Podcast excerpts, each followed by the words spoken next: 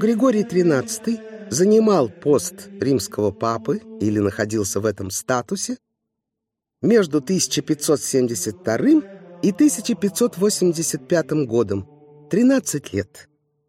Григорий XIII, находившийся на папском престоле в конце XVI века, по крайней мере, в большей части второй половины этого бурного, очень опасного для римско-католической церкви века, он принадлежит к категории, их часто так называют в научной литературе, воинствующих пап эпохи контрреформации.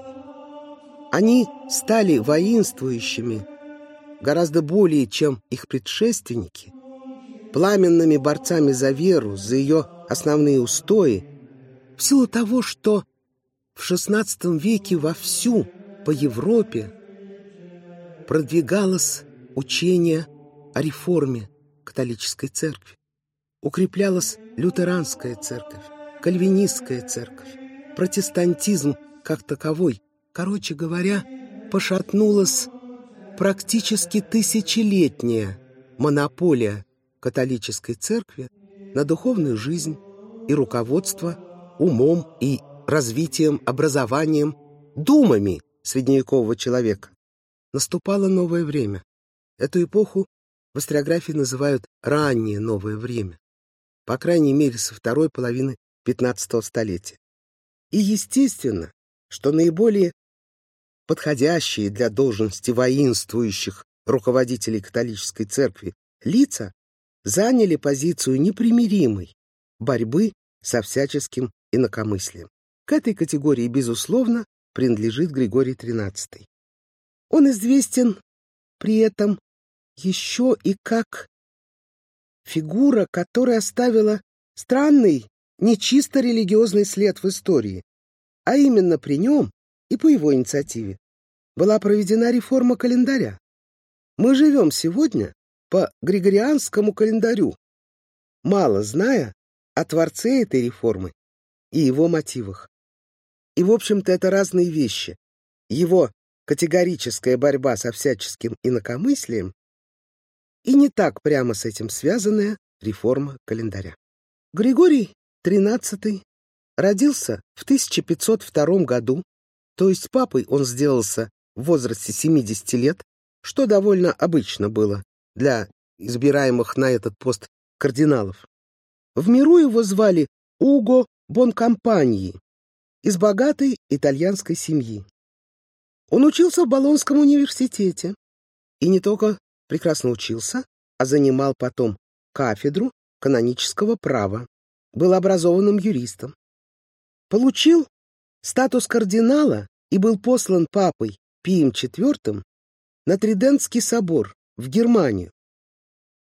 Знаменитое собрание иерархов Западно-католической церкви в городе Триенте по латыни Тридентум, поэтому Тридентский собор, и в Болонье. В течение нескольких лет они проводили свои заседания, прерывали эти заседания, возобновляли то в том, то в другом городе, в Германии и Италии. Длилось это в целом шесть лет с 1545 до 1563 год, но с перерывами. Собор был занят отчаянным, можно сказать, каким-то страстным отстаиванием принципа полноты папской власти. В атмосфере успехов реформации, укрепления идей лютеранской, кальвинистской церкви, появление вариаций их, ну, например, французские кальвинисты стали называться гугенотами и с какими-то особенностями все равно укрепляли позиции этой реформированной церкви. В этой обстановке церковь западноевропейская и прежде всего папство заняли позицию непримиримой, отчаянной борьбы не на жизнь, а на смерть против инакомыслия.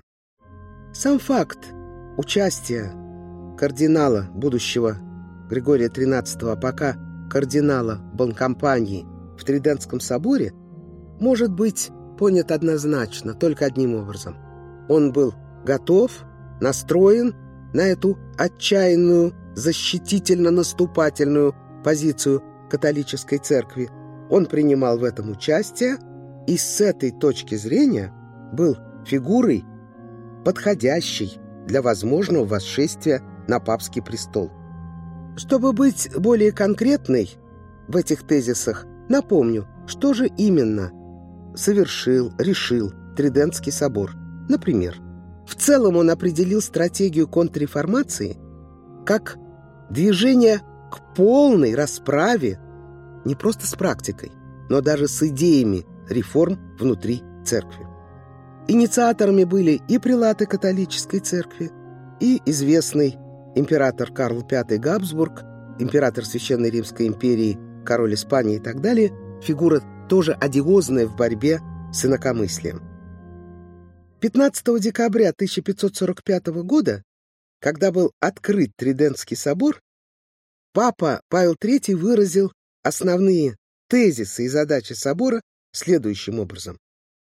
Никаких уступок протестантам. Полное признание абсолютной супрематии, превосходства папы над собором и тем более над светскими правителями.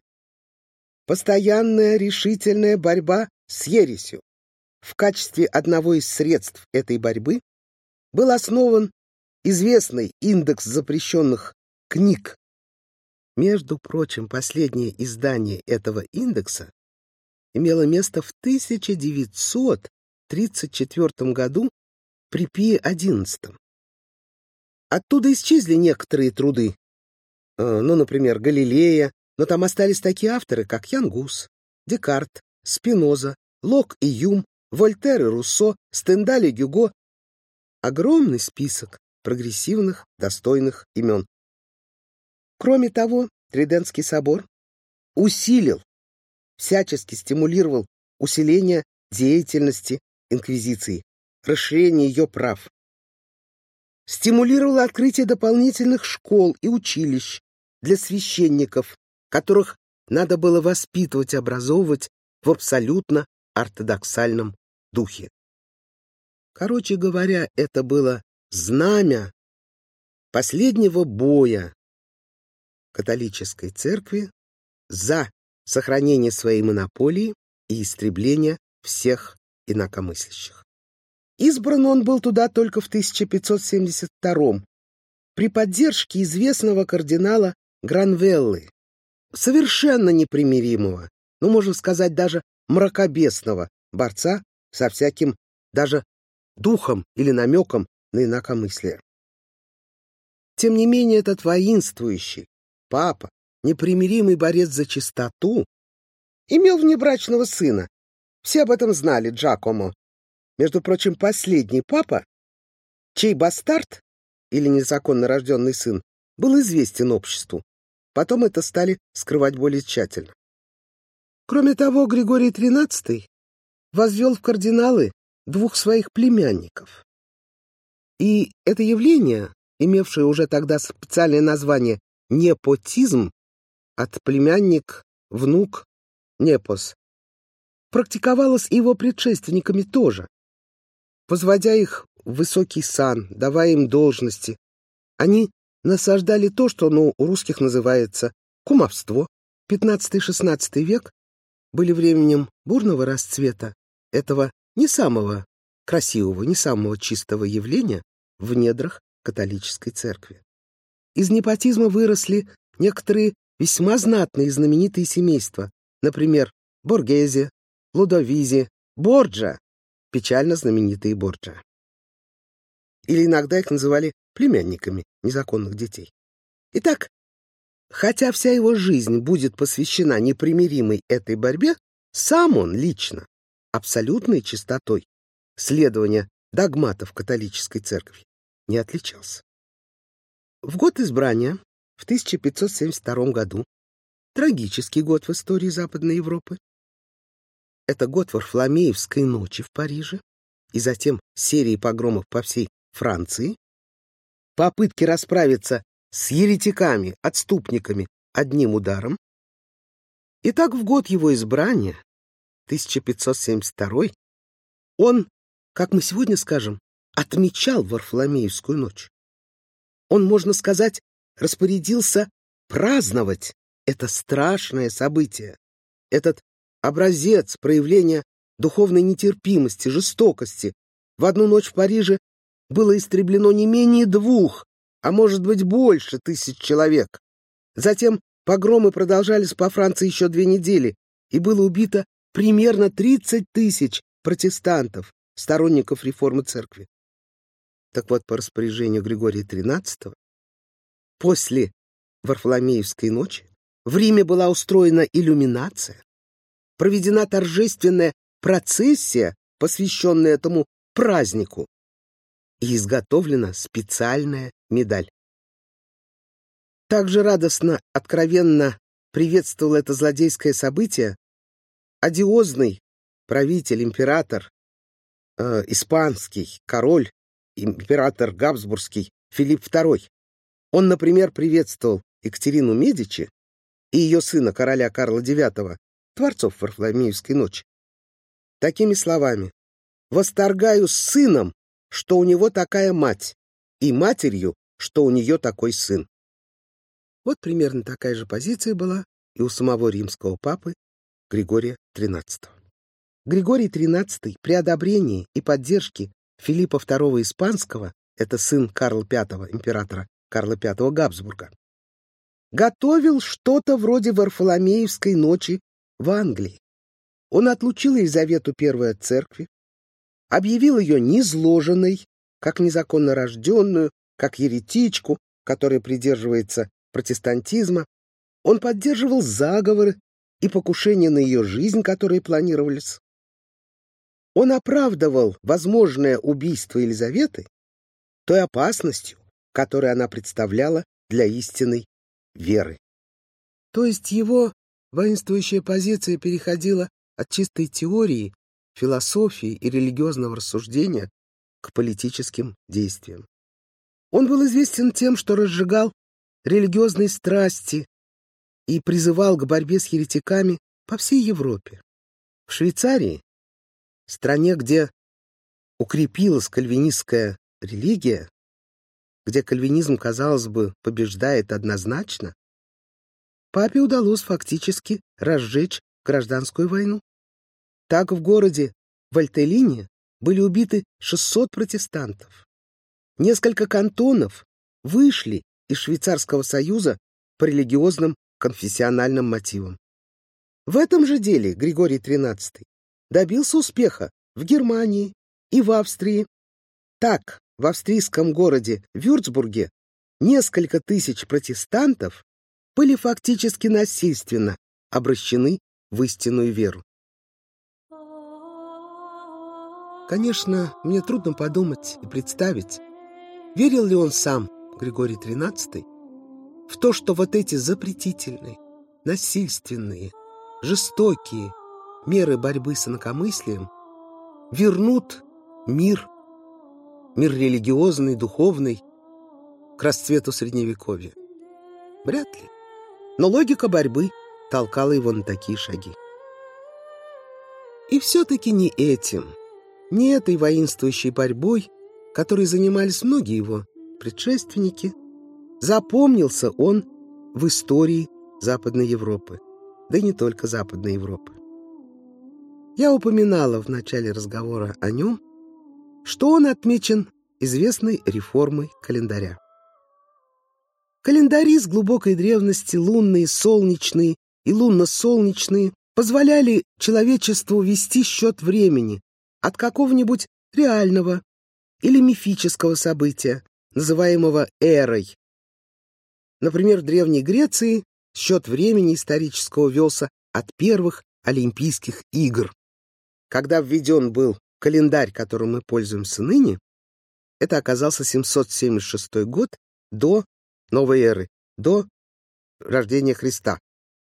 В 46 году до новой эры известный полководец, политик, мыслитель Гай Юлий Цезарь провел реформу римского календаря. По совету египетского жреца Созигена Рим перешел на солнечный. До этого был лунный календарь. Лунный календарь выражался таким образом. Пятое или седьмое число месяца — это новолуние, называется календы. А время четверти луны называлось ноны. Тринадцатое или пятнадцатое число каждого месяца — иды. Кто не знает знаменитую фразу «бойся мартовских ид». В 44 году до новой эры некий прорицатель пытался остановить Цезаря, когда он направлялся в Сенат, туда, где его и убили. Бойся мартовских ид — это и было 15 число, 15 марта 44 года до новой эры. Календарь, который введен был по инициативе Гая Юлия Цезаря, получил название Юлианского. Это были три года по 365 дней, один год 366 дней, которым прибавлялся один день после 28 февраля, начало года было с 1 января, Никейский собор 325 года, который утвердил символ христианской веры, это было признание христианства как официальной религии, утвердил и юлианский календарь.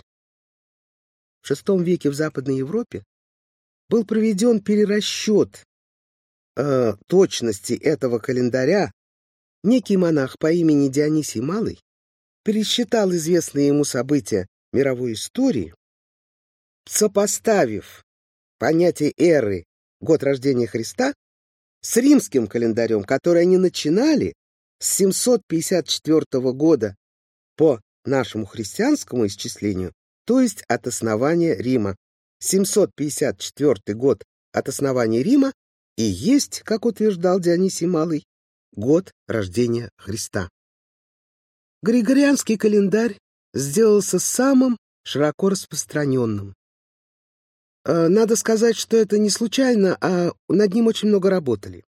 Григорий XIII привлек астрономов, самых лучших, которые были на то время. Они пересчитывали, на астрономические наблюдения уже имелись, пересчитывали длину суток, сколько дней недостает, какие расхождения между прежними и новыми календарями. В итоге обнаружилась разница с юлианским календарем на 13 дней. Мы в российской истории хорошо это знаем, ибо только Петр I ввел летоисчисление, календарь, Григорианский, которым пользовалась уже вся Европа, а в самом-самом конце XVII века. По его распоряжению 15 декабря 1699 года начался Новый год, а именно 1 января от Рождества Христова.